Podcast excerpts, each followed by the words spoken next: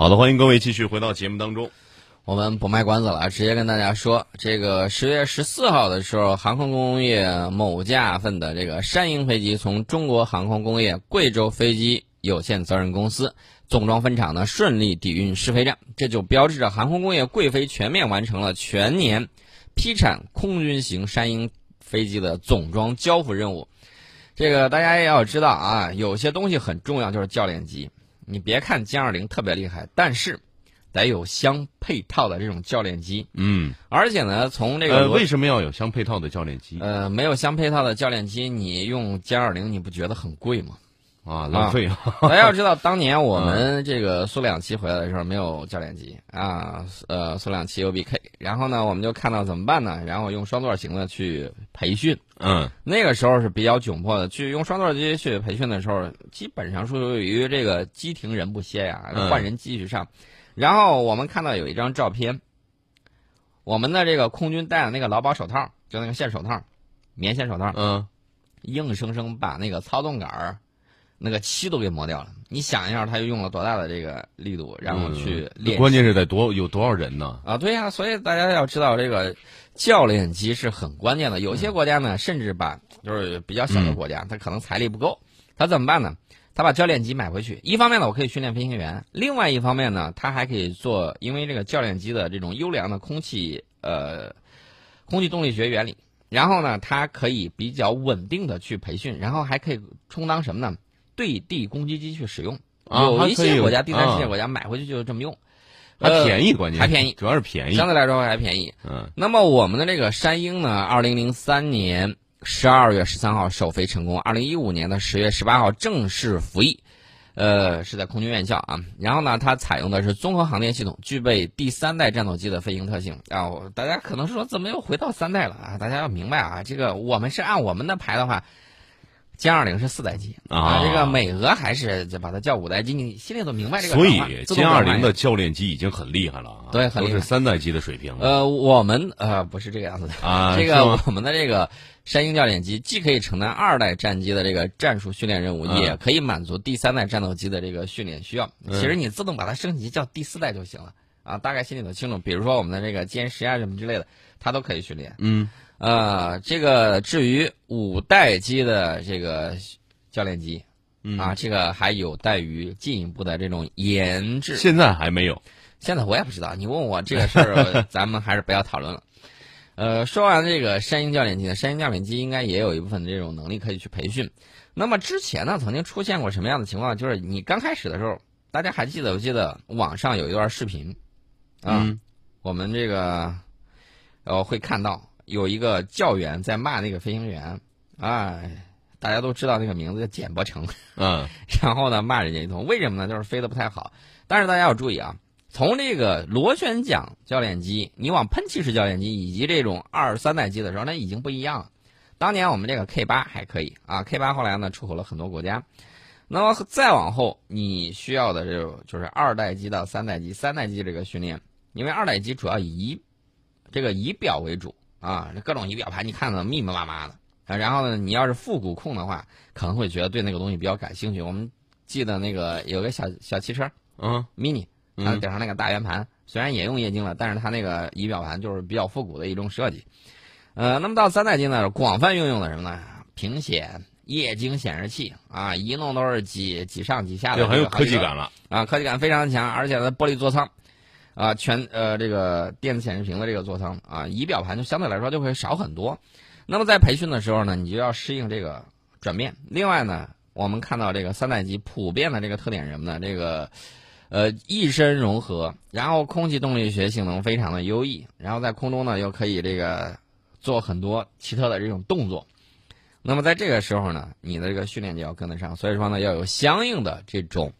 教练机啊，小国可以凑合，大国不能凑合。嗯，大国一定是要你规规正正的，然后呢去训练这个样子，有助于成才。然后呢可以培训大量的这种飞行员。那么说到这儿的时候呢，关注一下我们的那个军舰。大家现在比较关注的是太原舰啊，太原舰去参加这个阅兵式。但是呢，由于一场突如其来的、号称人类历史上最强的十九号台风海贝斯呢，使日本的这个受灾区域还有民众不断在增加。呃，应邀去赴日本参加国际舰队阅舰式的各国舰艇呢，安然无恙啊，这个大家不用担心。呃，这是为什么呢？这是因为舰艇是有腿的啊，能够跑赢台风。另外呢，它还可以这个躲到相对安全的这个海域。大家可能会问，这个军舰怎么去躲台风？对啊，那那么大个儿，跑得快吗？跑得了吗？首先，它这个速度很快啊，先去跑一些，跑跑跑到这个安全的地方。就是知道它快来了，提前跑。根据这个台风威力大小、破坏性能的这个强弱因素，这个舰艇防台呢，通常有码头防台。嗯啊，我停在码头。嗯，然后呢，还有什么锚地，啊，海军驻扎的这个锚地去防台，还有机动防台。我们先说这个机动防台，机动防台呢就很有意思了。机动防台就是它顶上也有雷达呀，然后气象雷达什么的一测，哎呦，我这个台风一看太大了，我破坏威力太大了，那怎么办呢？他预测到可能会对舰艇造成很大的损害。嗯，我直接开足马力，我跑，机动啊，跑到台风无法抵达的海域，我去躲避台风。你来我就走。嗯，就属于说敌退，呃，应该是敌进敌进我退啊，敌进我退，我先跑一边再说。敌退我回，呃，这是一个情况。还有一种呢，就是这个锚地防台啊，这是舰船通行的这种防台风的这个措施啊，在锚地抛锚，然后呢进行防台风，这个也是在对台风强度进行充分分析。哪一种更好一些？呃，我个人认为锚地防台可能会更好一些。嗯，那不是还是被吹吗？不会被吹吹点因为这个防台风的这个锚地，通常地质条件都比较好。嗯，然后锚趴下下去的时候扎的比较牢。另外呢，这个锚地通常它既然能防台风，通常会有什么呢？要么有小山，要么有山有屏障，啊，这个样子的话呢，能够有效减弱台风的这个威力啊，等于说是有遮蔽物，然后可以把它减弱一下。另外呢，这个锚地可要要求啊，有比较开阔的区域，进退有余。万一出现紧急情况，我拔锚就走啊，起锚了之后我就跑了。那么这种情况也行。还有一种呢，就是码头式防台。这个码头式防台呢是有一定要求，就是台风对所在码头影响不是特别大的时候，你可以在码头，或者说舰艇由于其他原因啊不能到其他海区去防台的情况之下，那么对靠码停靠到码头的这个舰艇呢进行缆绳的加固，增加防碰撞措施，防止受台风影响造成舰艇和码头碰撞，造成舰艇的这个损害。呃，一般情况下来说，我这是按照顺序啊，呃，你躲得远远的。那这个机动防台效果就比较好，啊，实在不行的时候，这个锚地防台也可以。嗯，然后呢，你在判断台风可能这个造成的伤害不是特别大，你在这个码头防台也可以，啊，这是需要这个去判断的。那么这次海贝斯的这个威力就太大了，那舰艇呢只能采取的是机动防台，撒丫子就跑。我们的这个太原舰指挥所呢，根据十九号台风的这个路径预报进行了专项会商。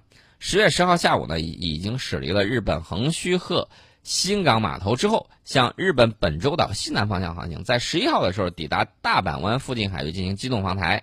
那么台风一过，太原舰性能状态良好啊。另外呢，大家也要注意，这个抵达东京的太原舰打出了一个中日双语的横幅，嗯，慰问台风受灾民众，祝愿灾区早日重建。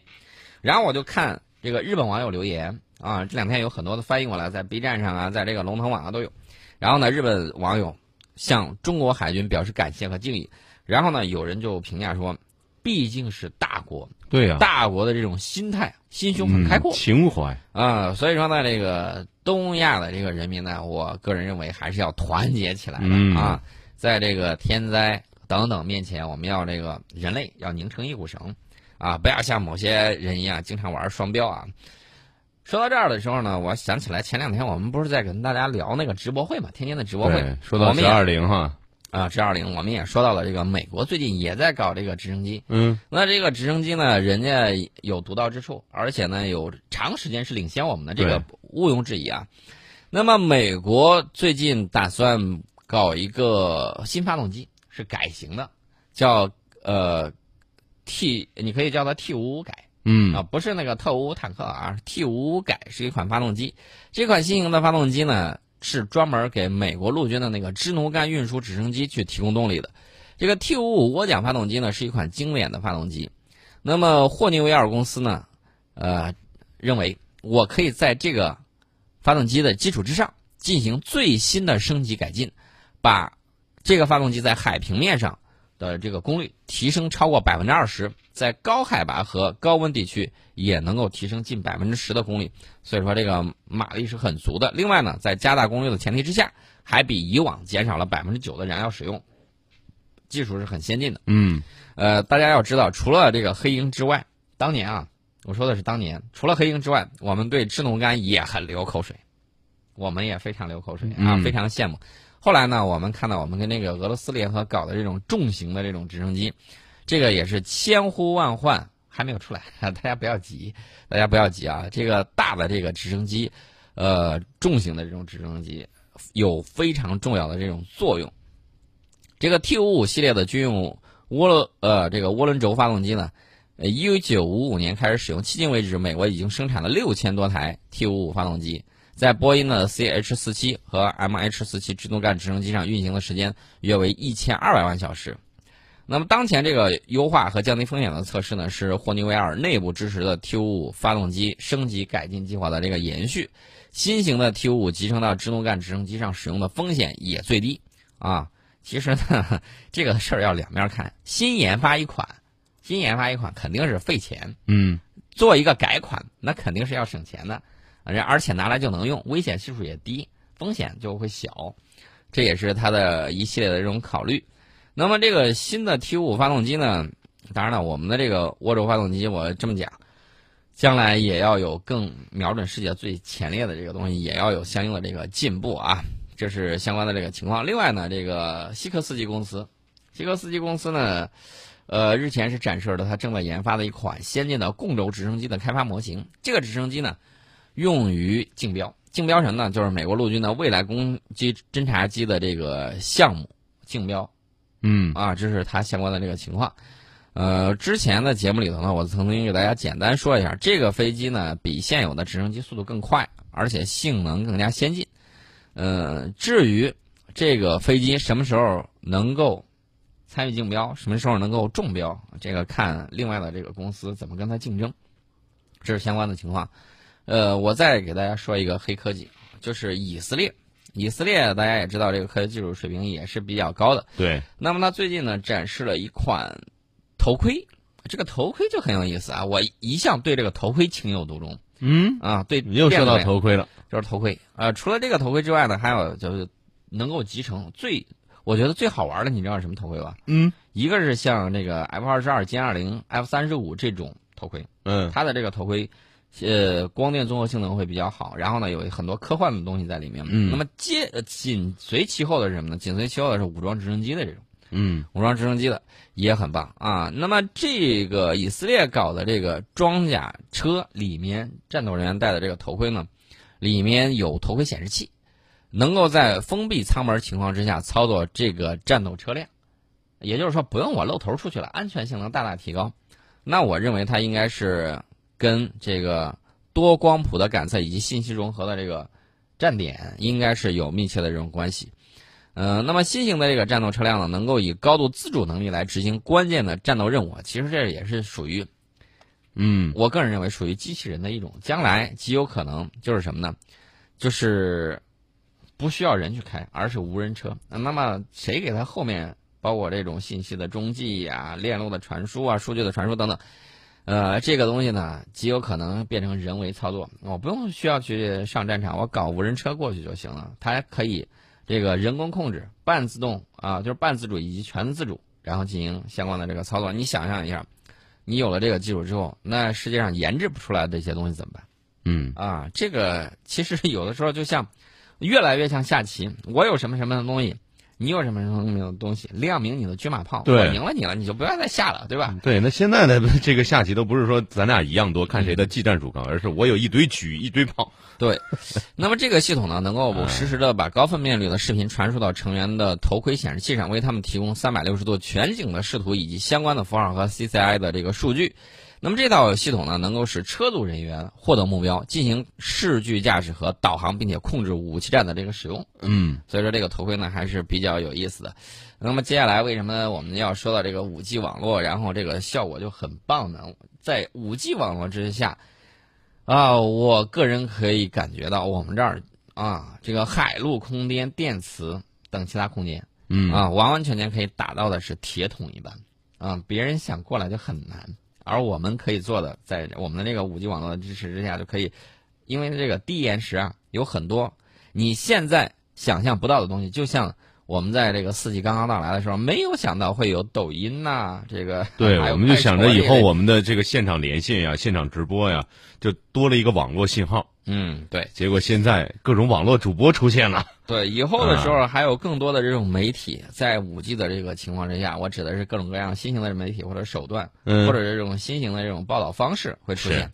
啊、我媒体呢也是在这个技术的这种发展之中，在争取与时俱进。嗯，这是我们讲到的这些新的这个技术。我们在广告之后跟大家聊一下一个亩产一千三百公斤的话题。欢迎各位继续回到节目当中。呃，我先给大家说一个前两天看的视频啊，当时这个记者采访袁隆平院士啊，嗯袁老被问到了一个问题，当时那个表情，哎，我觉得特别有意思。呃，记者呢就问到，呃，问这个袁老说，您觉得什么最难啊？带学生怎么样？然后当时元老就哎呀，跟小朋友一样，然后感觉那话外音啊太难了。他就在那儿先搓了一下脸，然后挠了挠头，挠了半天。哎呀，这个怎么说呢？看来还是这个相对于管理，他更愿意去做实验。嗯那么这个袁隆平院士呢说，他现在这个就是第三代杂交水稻技术潜力是很大的，已经取得了重大突破。之前我们也给大家讲过，呃，但是呢没有达到他预期的那个效果，就差了一点点。嗯然后呢，马上进行实验田测产，争取实现小面积实验田亩产一千二百公斤。他预计到二零二一年，再向这个中国共产党一百周年献礼的时候，争取能够实现试验田亩产一千三百公斤的产量。那么袁隆平呢，希望第三代杂交水稻技术品种明年通过湖南省内审定，后年呢通过国家审定，此后开始向全国推广。那么他培育的杂交水稻已经实现了每公顷十七吨的这个目标，正在向每公顷十八吨目标冲刺。袁隆平说，在我有生之年，希望实现试验田达到每公顷二十吨。我们也祝愿他能够早日达到这个愿望啊。那么，这是我们讲到的这个争取到二零二一年实现小面积试验田亩产一千三百公斤的这一个小目标，我觉得应该很快就会实现。呃，另外呢，我再给大家说一个新的一个技术，我们中国超深井钻井技术钻出了亚洲陆上最深的油气田，这个有多深呢？嗯，五千五百七十八米，那五千多米。往底下钻五千五百七十八米。嗯，啊、这什么概念呢？首先，它比华山高，对，比华山加泰山摞起来还要高，嗯，你比一般地区的海拔都要高了。比这个西呃陕西的太白山嗯还要高出去一千多米。对，基啊就是我们河南的基本上所有山都没了，就不不是基本上，呃所有比不过，比不过啊，所有山都没了。啊比不过。五千五百七十八米，哎呀，这个深度是非常深的啊啊！大家跑这个前两天跑那个马拉松，对吧？有跑那个小马拉松的，嗯跑了这个五公里，跑五公里，你再跑出去一圈多多一点，啊，才能够这么深。嗯那么这个套管的重量呢是达到了五百四十三吨啊，这是这个比较深，以及还有一个就是比较粗啊。这个有多粗呢？这个钻眼儿，这个井眼儿钻井是四百四十四点五毫米，这个套管是三百六十五点一毫米嗯啊。这几项都创了这个三项国内纪录，呃，也就标志着中石化西北油田分公司这个超深井钻井技术持续领先国际。嗯领先的意思就是我们第一啊。呃，我们呢，这个钻这么深能起什么作用呢？能够开发亚洲最深的顺北油气田，提供强力的这种技术支撑。这个西北油田新开发的顺北油气田位于新疆阿克苏地区和库尔勒地区交界处，油藏埋深达到了八千米，八千米。嗯八千米的概念我就不多说了吧。对除了喜马拉雅山之外，除了几个最高的峰，而且你越往呃越往下越难探这个深度哈。这个是亚洲陆上最深的油气田之一，国内外没有相关的开发技术可以借鉴啊。顺北油气田存在在古生界井漏、井塌等难题啊，需要使用套管对复杂地层进行封固。在下入套管的这个过程之中，特别是大尺寸套管，极容易发生粘卡、井漏、塔垮等复杂情况。嗯，这个我们能够理解。你想想，四百四十四点五毫米，嗯，很深了，呃，很阔、很粗了。对，你往下下的时候，底下我有一次跟家里头人去弄过那个打井，嗯，哎、我知道就是打那个水井啊，就发现这个底下的这个地质条件嗯是很复杂的。你刚打的时候，它有时候它会出那种硬岩石，嗯出来那种碎块，你你捏捏不动，呃，切掰都掰不动。嗯，然后再往下的时候，它可能会出那些到砂浆啊什么之类的，嗯那就不同的。然后你打到那个粘土层，了出来那个黄胶泥。啊，哦再往下打的时候，有的时候它会出一些其他颜色的，嗯反正我不太懂啊，但是我知道这个很复杂。那打的没多深，你打下去五千多米，你想一想，这个岩层它是不同分层，我们就是这个初中、高中的这个地理都给你讲的很清楚了。下面的那个岩层啊是不一样的，而且有的时候你可能要打过那个透水层啊，下面到底会什么样的情况？会不会咔嚓一下就卡住你，你转不动了？这种情况都会时有发生。那么发生之后，你还得能够把这个东西给退出来，你还能够换新的，等等等等。那么这个难度呢就比较高。呃，大家要看我们做这个东西历时八年的新潜心研究，攻关形成了以井深结构优化技术以及个性化分层提速技术，还有裂缝层裂缝型地层堵漏技术等六项技术为核心的超深井复杂地层钻井工艺技术，成功的探索断熔体油藏的这个地下珠峰，为地下八千米深度的油气开采打开了通道，并且可以精确制导百步穿杨。嗯啊，大家可能会说，你说的这个东西在地球上就是采油气嘛？